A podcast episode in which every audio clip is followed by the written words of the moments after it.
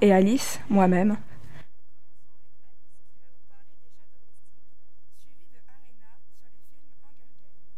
Après une pause musicale, nous allons vous parler des laser games.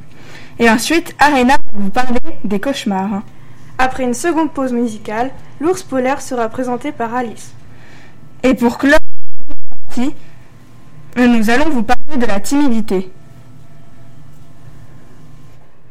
Bonjour à tous, c'est Madame Petit. Un petit message de la part de nos cinquièmes Azur. Euh, cette semaine, sur les temps des récréations du matin, euh, les cinquièmes Azur organisent une vente de gâteaux. Euh, 1 euro le gâteau au profit de la Ligue contre le cancer. Donc euh, n'hésitez pas toute cette semaine aux récréations du matin. merci d'avance. Bonsoir, c'est Alice sur Radio Castel 88 et je vais vous parler de nos boules de poils innocentes, considérées par certains comme les nouveaux meilleurs amis de l'homme. Je parle bien sûr des adorables chats domestiques. Du plus petit chaton au félin imposant, les chats domestiques sont devenus de véritables stars. Pour commencer, comment le petit minou que nous connaissons tous aujourd'hui a atteint ce stade? Comme tous les animaux domestiques, avant de vivre dans une maison douillette, le chat domestique vivait à l'état sauvage. Vous savez probablement que les chats avaient une, place très importante en Égypte, mais l'histoire de la rencontre chat et humain remonte à plus longtemps encore, vers 9000 et 750 avant Jésus-Christ. 750 000 avant Jésus-Christ. Une, une, découverte en 2004 de restes de chats aux côtés de ceux d'un enfant à Chypre peut prouver la longue relation des chats et des humains. La cohabitation des chats et des humains n'est tout de même pas venue sans raison.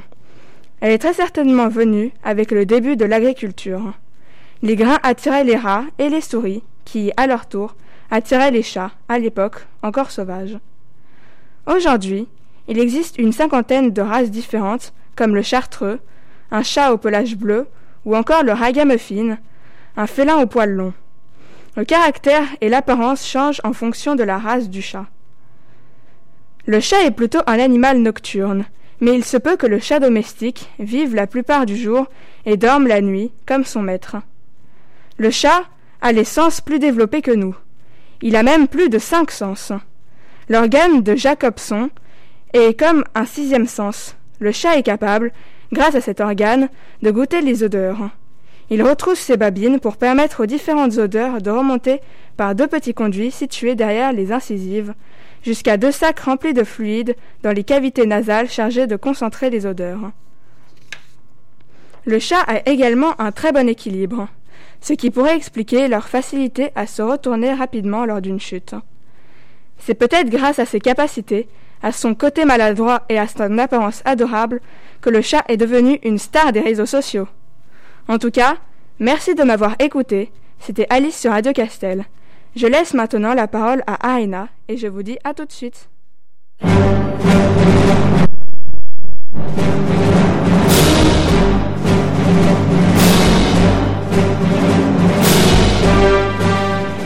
Auditeur, je suis ton animateur. C'est la rubrique cinéma.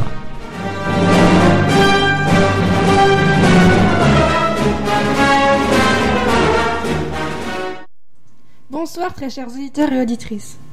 C'est Arena sur Radio Castel 88.1. Je vais vous parler de la série de films Hunger Games. Je, je vais vous résumer sans vous spoiler bien sûr. Cela parle de plusieurs districts qui vivent sous la dépendance d'un Capitole puissant et autoritaire. Et pour éviter les révoltes, le Capitole veut leur faire peur en créant des jeux télévisés, les Hunger Games. Ces jeux consistent à s'entretuer dans une arène telle qu'une forêt. Les participants ont été tirés au sort. Deux personnes, dont un garçon et une fille dans chaque district, sachant qu'il y en a douze, et il n'y aura qu'un seul vainqueur, le seul survivant. Katniss Everdeen, le personnage principal, s'est porté volontaire à la place de sa sœur qui a été tirée au sort pour lui délivrer de cette terrible peine. Elle y va donc avec Pita Melark, ils vont être suivis et filmés 24 heures sur 24, et regardés par leur district. Katniss a un avantage, elle sait manier l'arc.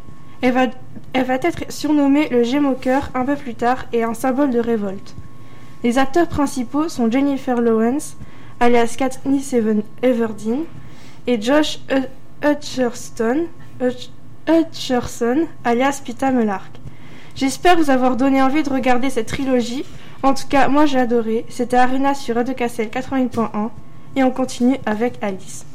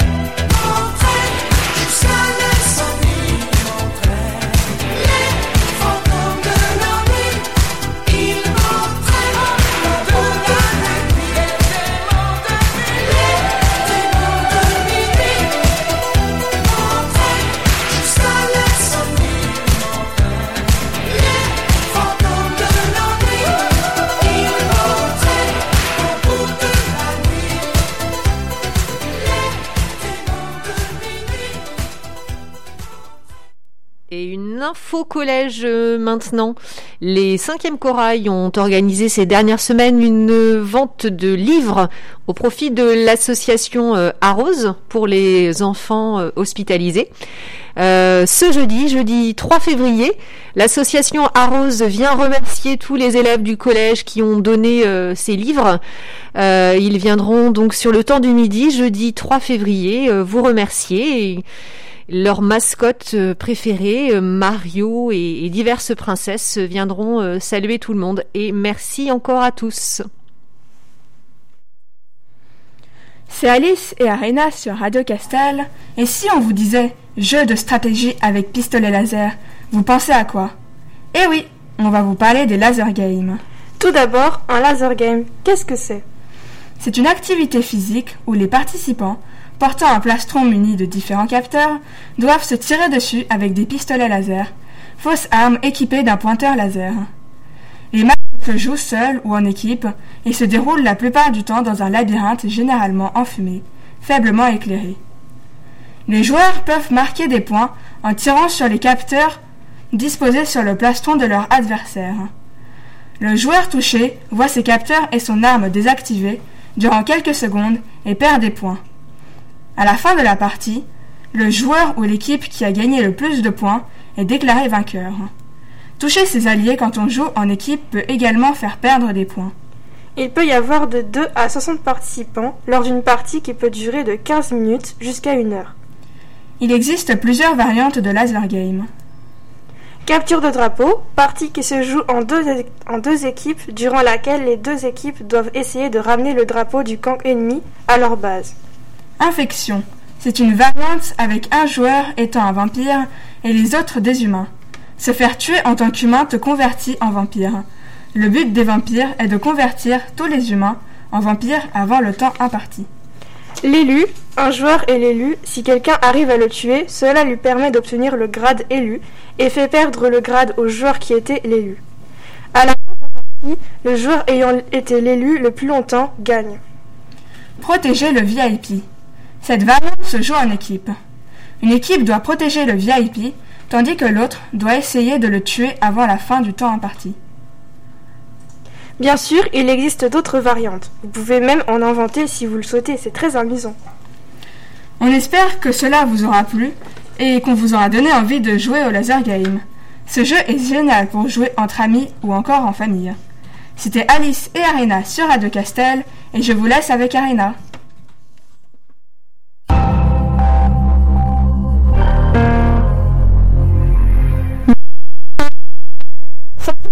Douleur, maladie, naissance, mort. C'est l'histoire du corps humain. Bon, rebonsoir, très chers auditeurs et auditrices. C'est Arena sur Radio Castel. Je vais ce soir vous parler des cauchemars. J'ai les réponses à vos questions. Qu'est-ce qu'un cauchemar? D'après le dictionnaire, c'est un rêve pénible avec sensation d'oppression et d'angoisse. Les cauchemars surviennent au dernier stade du sommeil, le sommeil paradoxal. Sachez que c'est tout à fait normal d'avoir des cauchemars. Ils sont inspirés de faits réels et peuvent être accompagnés d'une augmentation du rythme cardiaque, de sueurs nocturnes, de cris ou de pleurs. Ils ne se répètent généralement pas, mais si vous faites souvent les mêmes cauchemars, vous pouvez en parler à un professionnel. Vous avez sans doute, sans le savoir, été marqué par un événement. Je vous souhaite une très bonne nuit sans cauchemar. C'était Arena sur Radio Castel 88.1 et on continue avec une petite pause musicale.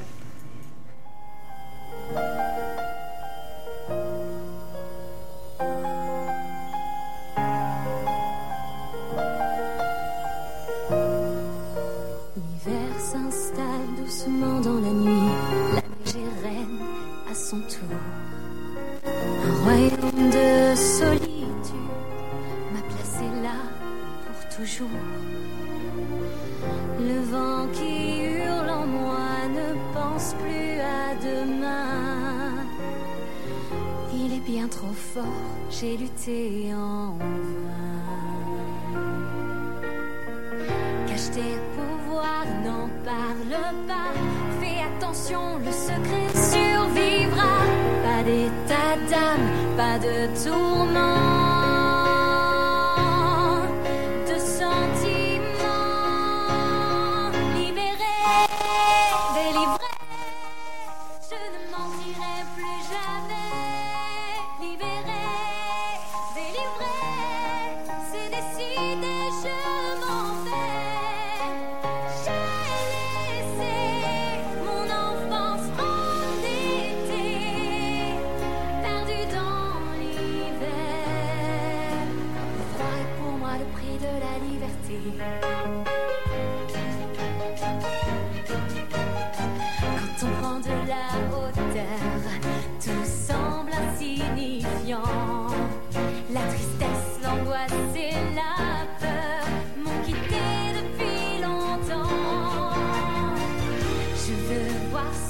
Ce que je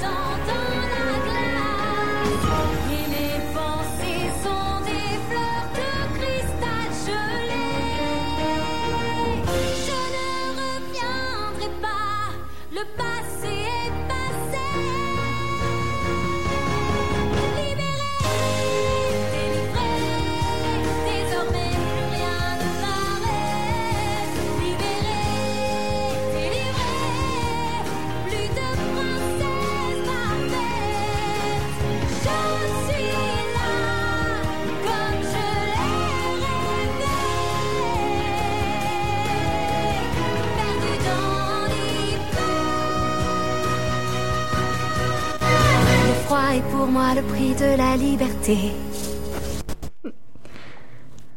Rebonsoir, c'est encore Alice sur Radio Castel, et je vais vous parler maintenant de nos pauvres amis polaires, qui perdent petit à petit leurs habitats, leur habitat naturel.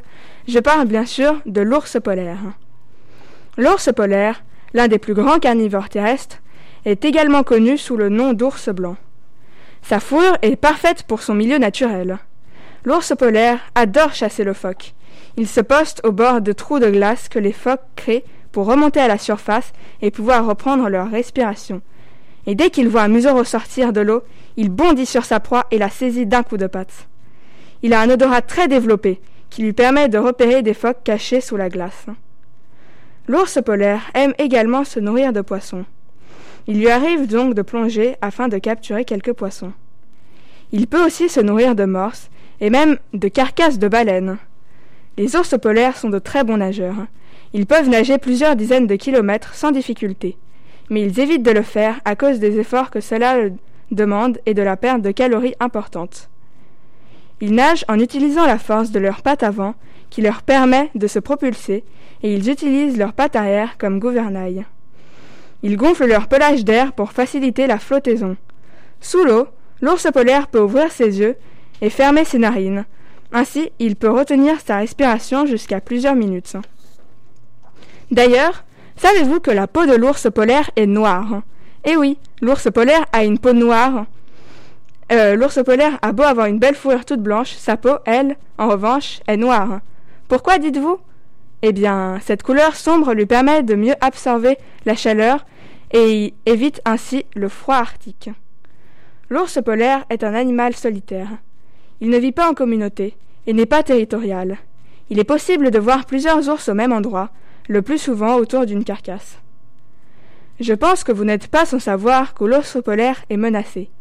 Effectivement, avec la pollution qui pollue les mers et peut empoisonner les proies dont se nourrit l'ours polaire et le changement climatique qui fait fondre la banquise et oblige l'ours à passer plus de temps euh, à terre, où la nourriture y est plus rare, l'ours polaire est vraiment en danger. Alors si vous voulez aider l'ours polaire, et par la même occasion beaucoup d'espèces menacées à cause de la pollution, essayez de limiter vos impacts sur la nature. C'était Alice sur Radio Castel, j'espère vous avoir appris des choses. Je vous laisse avec une petite pause musicale et je vous souhaite une bonne soirée.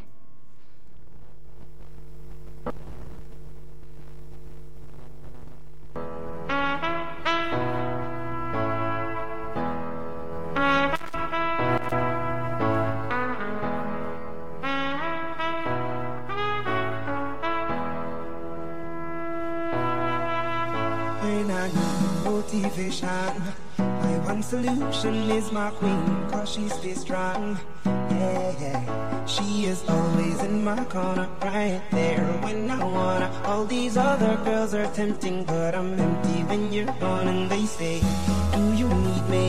Do you think I'm pretty? Do I make you feel like cheating? I'm like, No, not really, cause oh, that I found myself a cheerleader.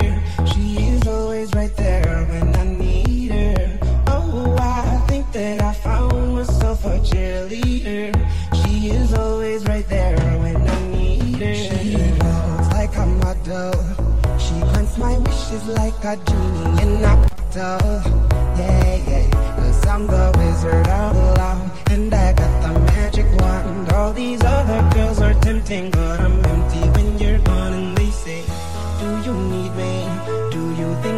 pretty? Do I make you feel like cheating? I'm like, no, not really, cause Mm,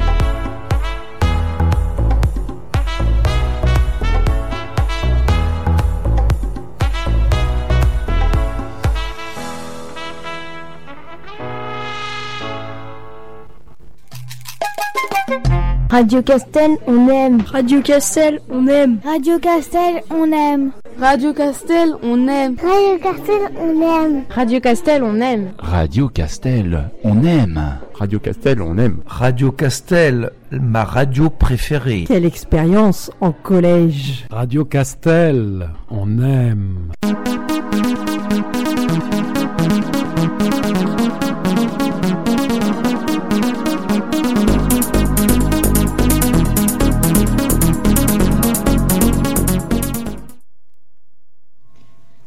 Toujours sur Radio Castel 88.1 en présence d'Alice et d'Arena. Nous allons vous parler d'un sujet qui nous sommes tous plus ou moins visés, la timidité. Eh bien Alice, serais-tu timide? Ah oui, mais je ne sais pas comment faire pour ne plus l'être. Pas d'inquiétude, nous allons l'évoquer tout à l'heure. Alors, c'est quoi la timidité? La timidité, c'est ce que l'on ressent face à des gens quand on a peur du jugement des autres et du regard des autres. Lorsqu'on a un manque d'assurance et de confiance en soi, souvent dans une situation nouvelle. Généralement, les timides ne souhaitent pas être, ne souhaitent vus et veulent disparaître. Est-ce un handicap? Oui et non. Il y a des inconvénients, comme nous empêcher d'intervenir et de poser des questions en classe, par exemple. Ou encore, se sortir, ou encore se priver de certaines choses pour éviter la honte ou la gêne. Mais il y a aussi des atouts, car les timides ont des qualités. Ils sont observateurs, semblent plus posés, à l'écoute. Ils ont de l'empathie et cela est très apprécié des autres, et donc est souvent choisi comme confident. Voilà qui vient le moment que vous attendez tous. Ne serait-ce pas le moment de vaincre sa timidité? Et si, c'est ça. J'ai déjà une petite idée. Il faudrait déjà relever des défis, comme, parti- comme participer au moins une fois à chaque cours. hein. Oui, tu as raison. Il y a, il y a le- aussi le théâtre pour avoir de l'aisance à l'oral. Se détendre pour être moins stressé et respirer profondément. Sortir de chez soi pour rencontrer du monde, car l'habitude diminue la peur. Ou consulter un psychologue si vous n'y parvenez pas tout seul. Nous terminons avec une citation d'Abbé Pierre qui dit le plus, le plus grand échec est de ne pas avoir le courage d'oser. Maintenant, vous savez tout sur la timidité et nous espérons vous avoir aidé à vaincre votre peur. C'était Alice et Arena sur Radio Castel 88.1 et on continue avec la deuxième partie.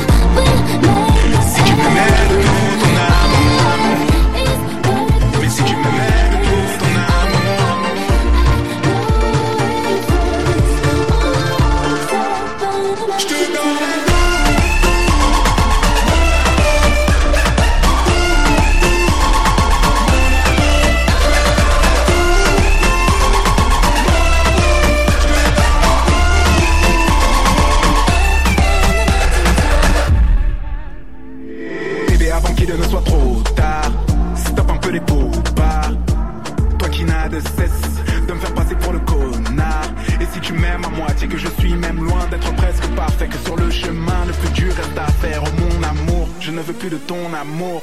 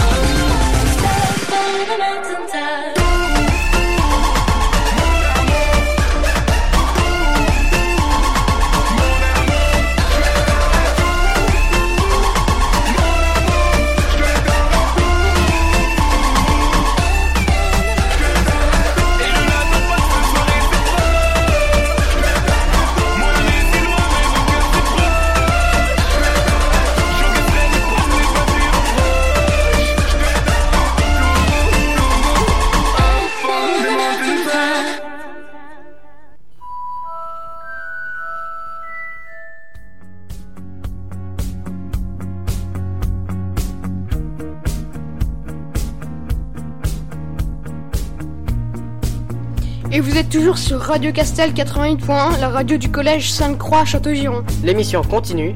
Pour de nouvelles chroniques et de nouvelles musiques.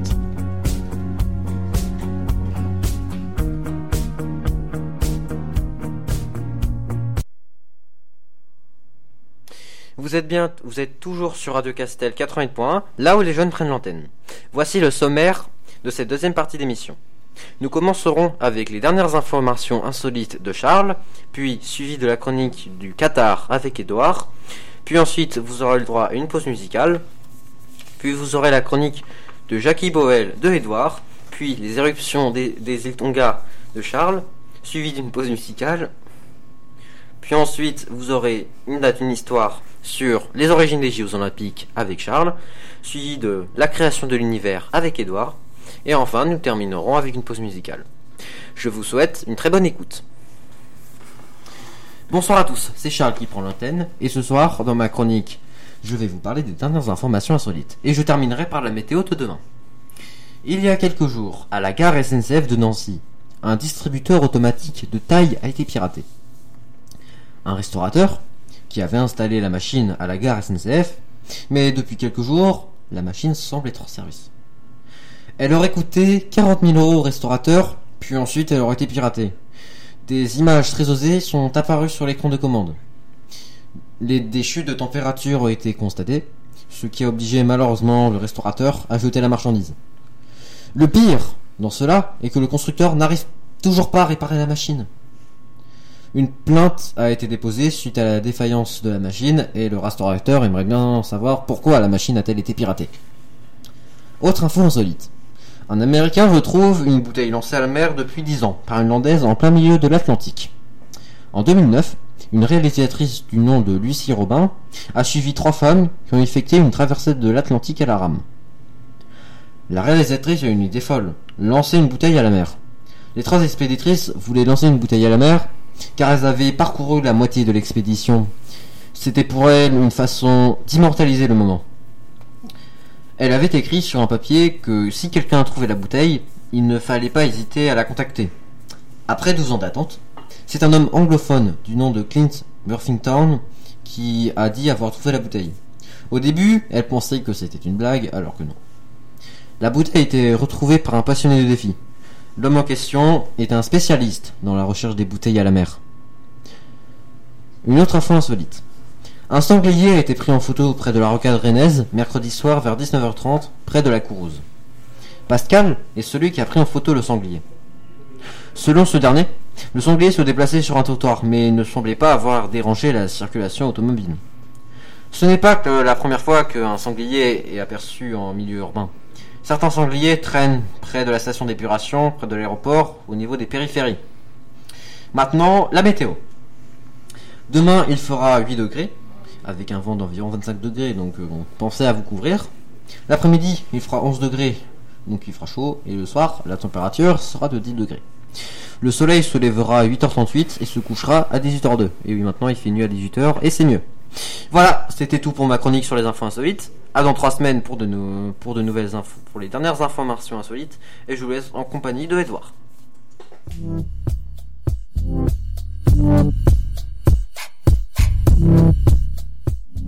Hand, basket, rugby, baseball, foot, natation, danse, Tennis. Badminton. Marathon. Ping-pong. Cricket. C'est l'actu sport.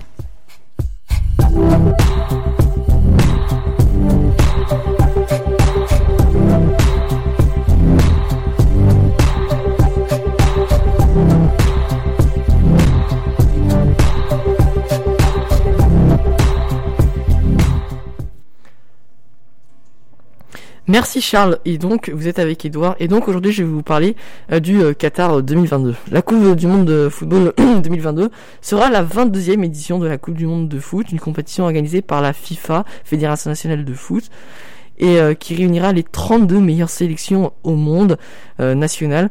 Elle se déroulera au Qatar entre le 21 novembre et le 18 décembre euh, 2022. La Coupe 2022, on aura du- la Coupe 2020 la Coupe du Monde 2022 aura donc lieu euh, au Qatar.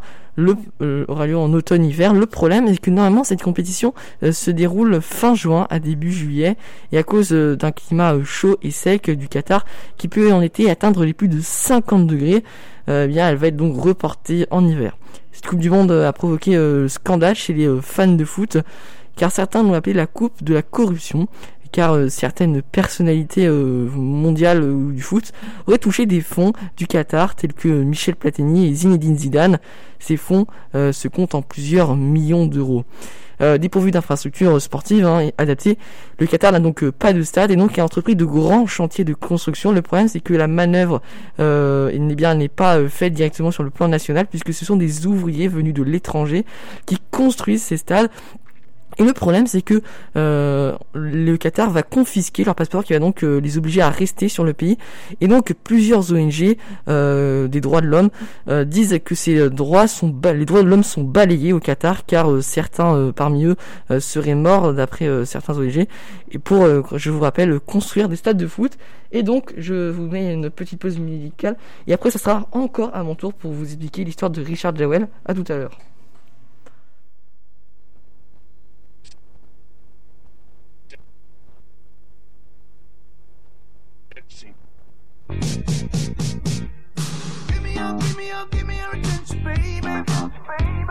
I gotta tell you a little something about yourself.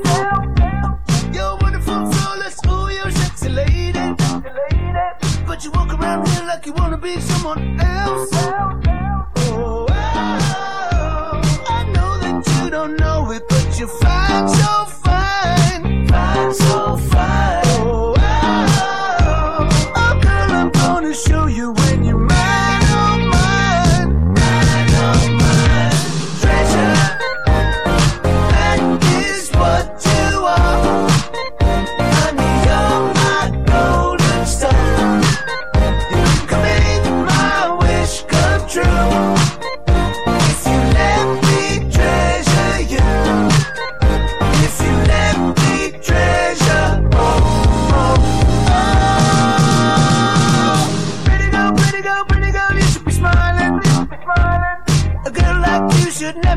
so blue. You're everything I see in my dreams. I wouldn't change a thing if it wasn't true. Oh.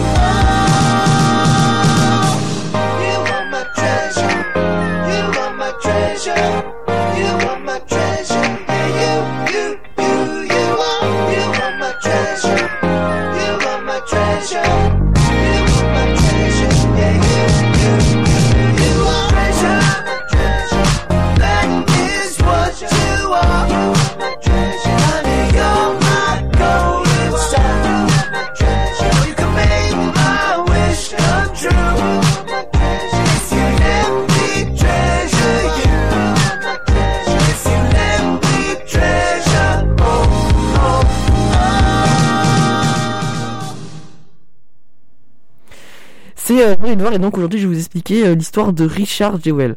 Alors euh, Richard Jewell, avant tout, c'est un agent de sécurité euh, américain et qui pendant les Jeux Olympiques de 1996, eh bien il a sauvé des vies. Je t'explique. En gros, ce qui s'est passé, c'est que c'est un agent de sécurité durant les Jeux Olympiques. Il découvre dans la nuit entre le 26 et le 27 juillet 1996 un sac à dos vert contenant une bombe. Le premier intervenant donc, il alerte la police et qui commence à évacuer la zone. Euh, trois jours après euh, l'attentat, le FBI va finalement le suspecter d'être euh, le poseur de la bombe. Son nom va fuiter euh, dans les médias qui diffusent son portrait et devient le principal suspect de l'attentat. Sa vie est complètement bouleversée donc par la couverture médiatique et avant qu'il ne soit définitivement euh, acquitté, il va donc falloir trois mois euh, après le début de l'accusation pour qu'il euh, finisse obtenir euh, le fait d'être euh, innocent et après une énorme bataille avec ses avocats. Il redevient policier après dans les petites villes de l'état de Géorgie il y en trouve enfin un quotidien ord- ordinaire.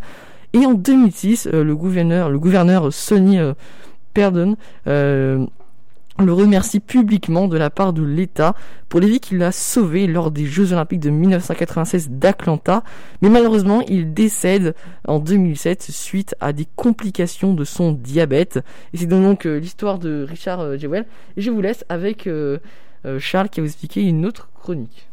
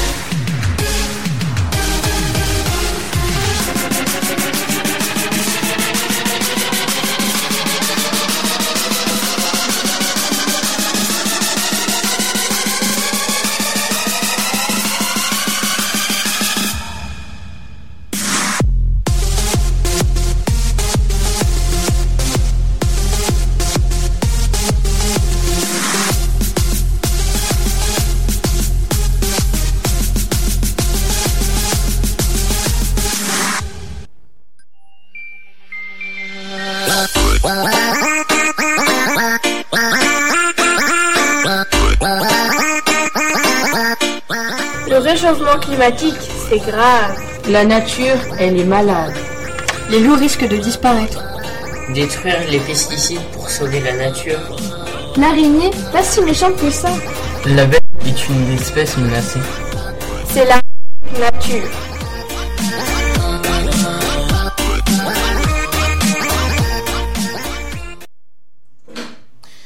Bonsoir à tous, c'est encore Charles qui prend l'antenne. Ce soir, je vais vous parler d'une récente éruption qui a eu lieu près des îles Tonga, dans le Pacifique. Le Yunga Tonga est un volcan sous-marin qui appartient aux îles Tonga et qui se situe dans le sud-ouest de l'océan Pacifique. Ce dernier fait partie de l'arc volcanique Tonga-Kermadec. L'île mesure moins de 2 km de diamètre et le point le plus haut de l'île se situe à 150 mètres de la mer. Le 20 décembre 2021, le volcan entre à nouveau en, éruption. Les explosions sont visibles, euh, sont audibles, pardon, jusqu'à 170 km à la ronde. Le 25 décembre, des images satellites montrent que l'île s'est agrandie et que l'activité volcanique cesse le 5 janvier 2022. Et là, c'est le drame. Le 13 janvier 2022, l'activi- l'activité volcanique reprend. Le volcan émet alors un énorme nuage de cendres à une altitude de 17 km. Une alerte pour risque de tsunami est alors émise? Le 15 janvier, le volcan connaît une grosse éruption et qui est bien 7 fois plus importante que l'éruption qui a eu lieu le 20 décembre 2021. L'explosion sera entendue jusqu'à la Nouvelle-Zélande et même jusqu'en Alaska. Des images de satellites montrent bien le nuage de cendres se propager dans le ciel. Des dégâts matériels seront constatés sur les îles proches du volcan, comme des vitres brisées, mais ce n'est pas tout.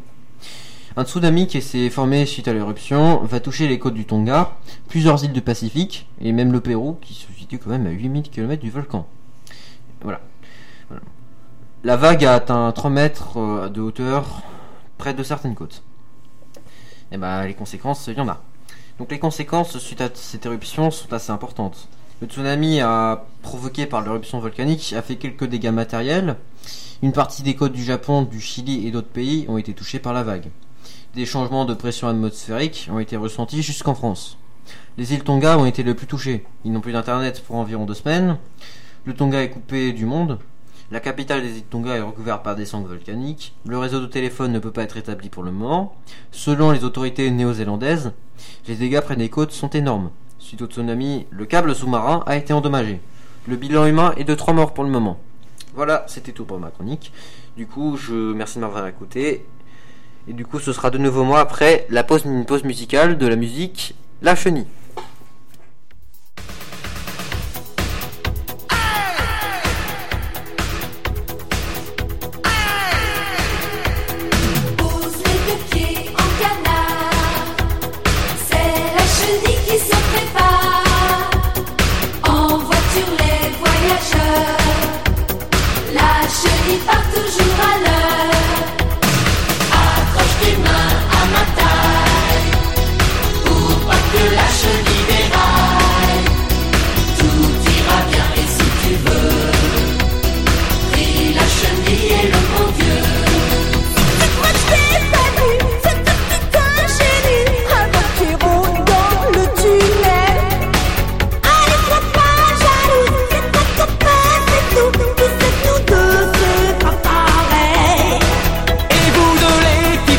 Lâchez-nous les baskets avec vos histoires de nana.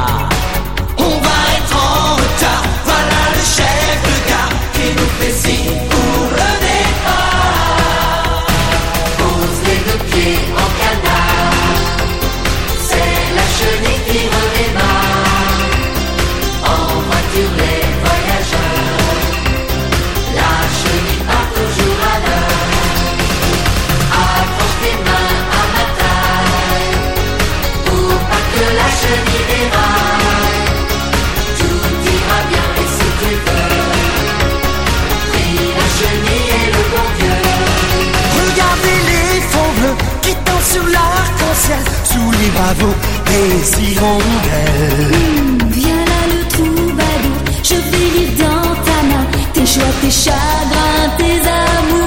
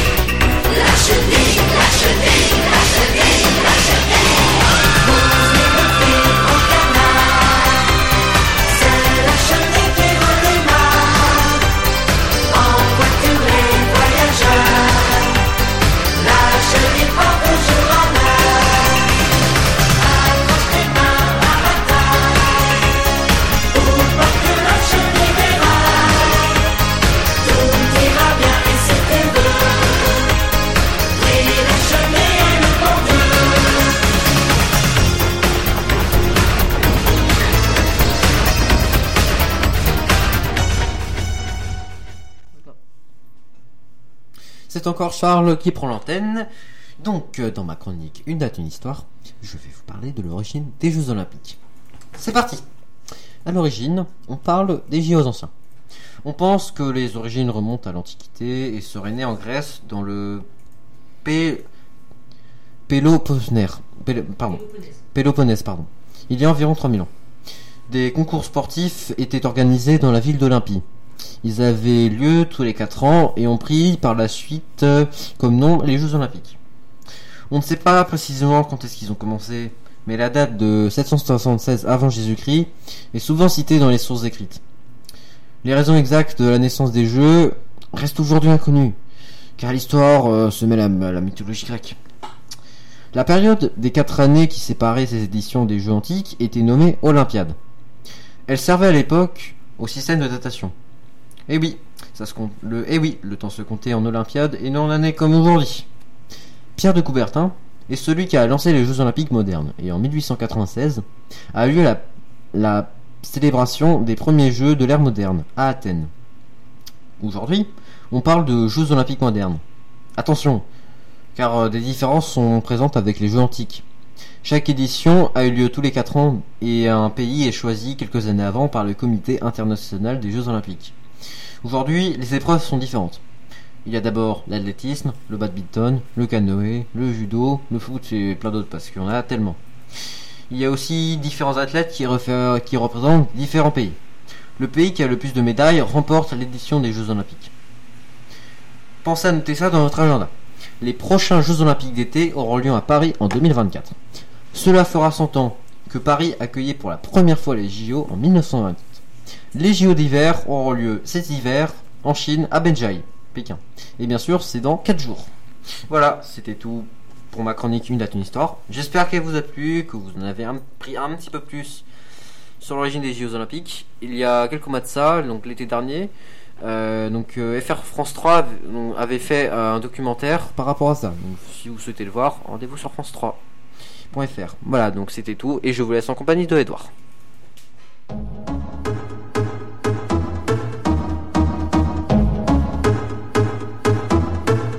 alors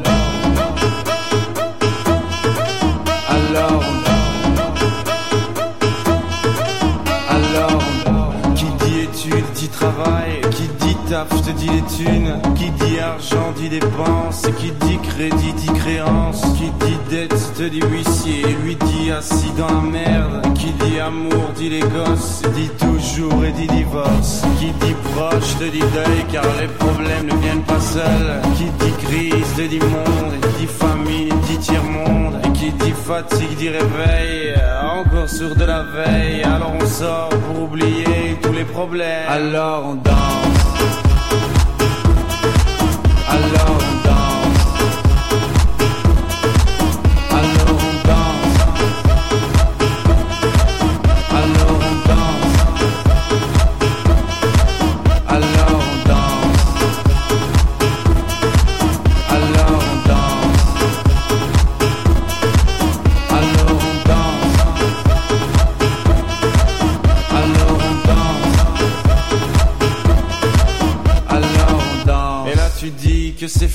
Car pire que ça, ce serait la mort. Quand tu crois enfin que tu t'en sors, quand il y en a plus, eh ben y en a encore. Est-ce la zik ou les problèmes? Les problèmes ou bien la musique, ça te prend les tripes, ça te prend la tête. Et puis tu pries pour que ça s'arrête. Mais c'est ton corps, c'est pas le ciel, alors tu te bouges plus les oreilles. Et là tu cries encore plus fort, mais ça persiste. Alors on chante.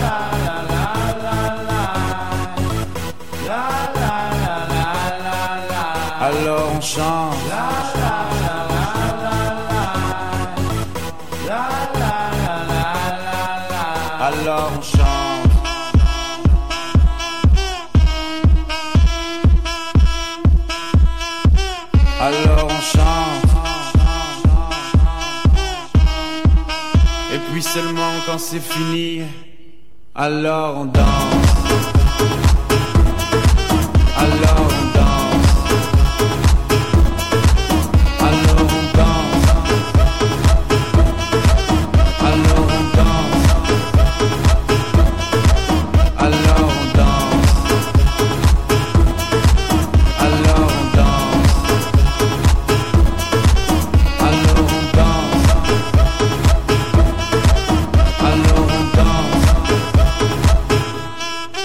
vem não cá.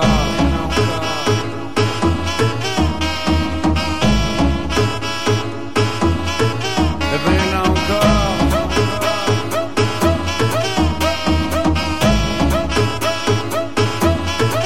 Vem não cá.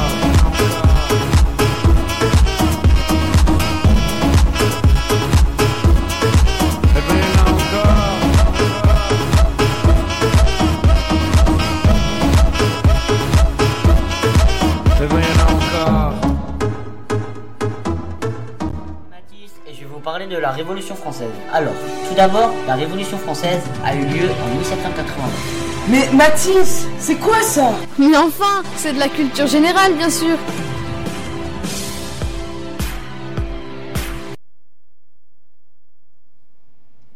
Et donc euh, c'est euh, Rue Edouard et donc aujourd'hui je vais euh, vous expliquer euh, l'univers. Alors euh, déjà vous êtes encore donc avec Edouard. Et donc tout d'abord, je veux déjà qu'est-ce que c'est que l'univers? Ben tout d'abord euh, l'univers est tout et rien. En fait c'est compliqué parce qu'il est présent euh, partant et sera là et partout pardon et sera là pour toujours et l'univers ne se résume pas comparé à ce qu'on croit à l'espace. Par exemple si je lève mon bras, eh bien je lève on peut dire euh, la chose suivante, je lève mon bras un peu dans l'univers puisqu'il est tout et rien. Donc il est compliqué de lui donner euh, une source propre. Il est euh, présent donc sur Terre et partout. Mais donc ça c'est ce que l'univers est. Mais d'où vient-il cet univers? Eh bien, cela reste un mystère parce que même si vous irez sur Google, eh bien vous ne trouverez aucun article qui vous dira d'où vient l'univers. Tout ce que l'on sait, c'est qu'à la base c'est une boule d'énergie qui a explosé et qu'on appelle le Big Bang. Mais impossible de savoir et de déterminer ce qu'il y avait avant le Big Bang. Au début, la NASA ne savait pas vraiment quand avait eu lieu euh, le Big Bang. Mais en 2016, une galaxie appelée euh, GNZ11 a on a découvert qu'elle datait de 13,4 milliards d'années et selon les estimations, le Big Bang aurait eu lieu il y a plus de 400 millions d'années. En réalité, la question est de savoir qui y avait-il donc avant le Big Bang. Mais déjà, euh, qu'est-ce qu'on trouve dans le Big Bang? Eh bien, dans l'univers, pardon. Dans l'univers, eh bien, on trouve des euh, centaines de milliards euh, de planètes, galaxies, d'étoiles, de trous noirs, des choses qui sont absurdes et qui sont pourtant des choses, des petites nébuleuses, des hypernovas. Bref, c'est incroyable tout ce qu'on peut y trouver. Merci d'être donc sur Radio Castel 80 et je laisse la parole à Madame Petit qui va vous faire une annonce. Voilà, merci, merci à tous, merci les filles, merci les garçons.